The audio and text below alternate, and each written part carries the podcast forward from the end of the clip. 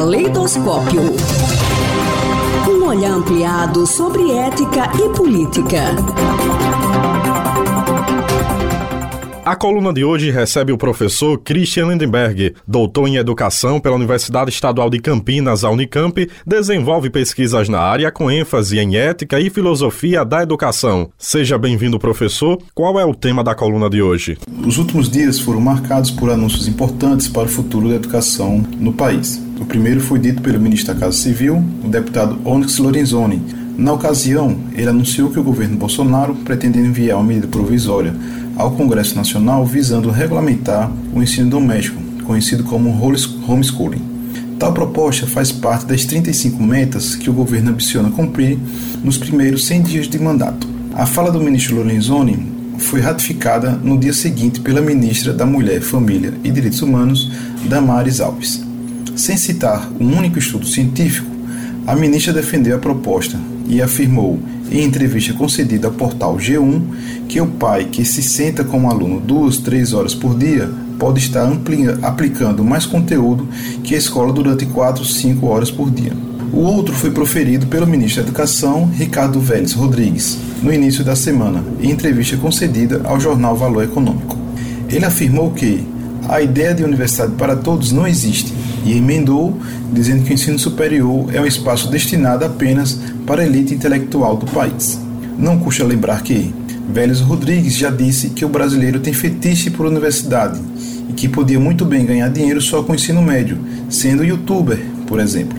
O curioso é que a Coreia do Sul, tão citada como modelo educacional pelo presidente Bolsonaro, tem quase 70% dos jovens com idade entre 18 e 24 anos matriculados em uma universidade. O Brasil, para efeito de comparação, tem aproximadamente 28%. Pergunto: será que a Coreia do Sul tem uma elite intelectual proporcionalmente maior do que a do Brasil? Ou será que o país oriental, conhecido por ter uma indústria competitiva internacionalmente, optou por expandir seu ensino superior para que seus jovens tivessem mais oportunidades e qualificação profissional? O fato é que, no caso das caso as medidas sejam efetivadas, as metas estabelecidas pelo Plano Nacional da Educação dificilmente serão cumpridas. Além de prever expansão das vagas em todos os níveis, da creche ao ensino superior, o PNE estipula a ampliação das vagas em tempo integral nas escolas que ofertam educação básica. Já não bastasse a gravidade que essas medidas podem acarretar ao país, percebo, percebo algo mais perverso para o debate educacional tanto a educação domiciliar quanto a noção de que o ensino superior é um direito apenas para uma elite compactua com elementos da concepção educacional do que tem sido denominado de nova direita. Quais são? O economista americano Milton Friedman, ao analisar o ensino superior, identifica que o único beneficiado é o próprio indivíduo que a recebe. Avalia que ofertá-la com financiamento governamental é, por causa disso, injusto. Como solução, sugere a cobrança de taxas ou a concessão de bolsas para jovens pobres e inteligentes como mecanismos mais eficazes de financiamento. As escolas governamentais que continuarem em funcionamento deveriam cobrar anuidades que cobrissem os custos educacionais. Nesse tipo de situação, a universidade deixa de ser um direito de todos, tornando-se em algo privado a alguns poucos.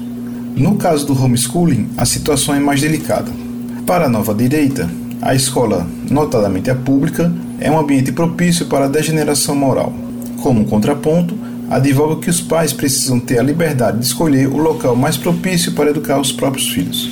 São criados mundos paralelos no interior da sociedade, composta única e exclusivamente pelos eleitos, ou seja, os pais educadores.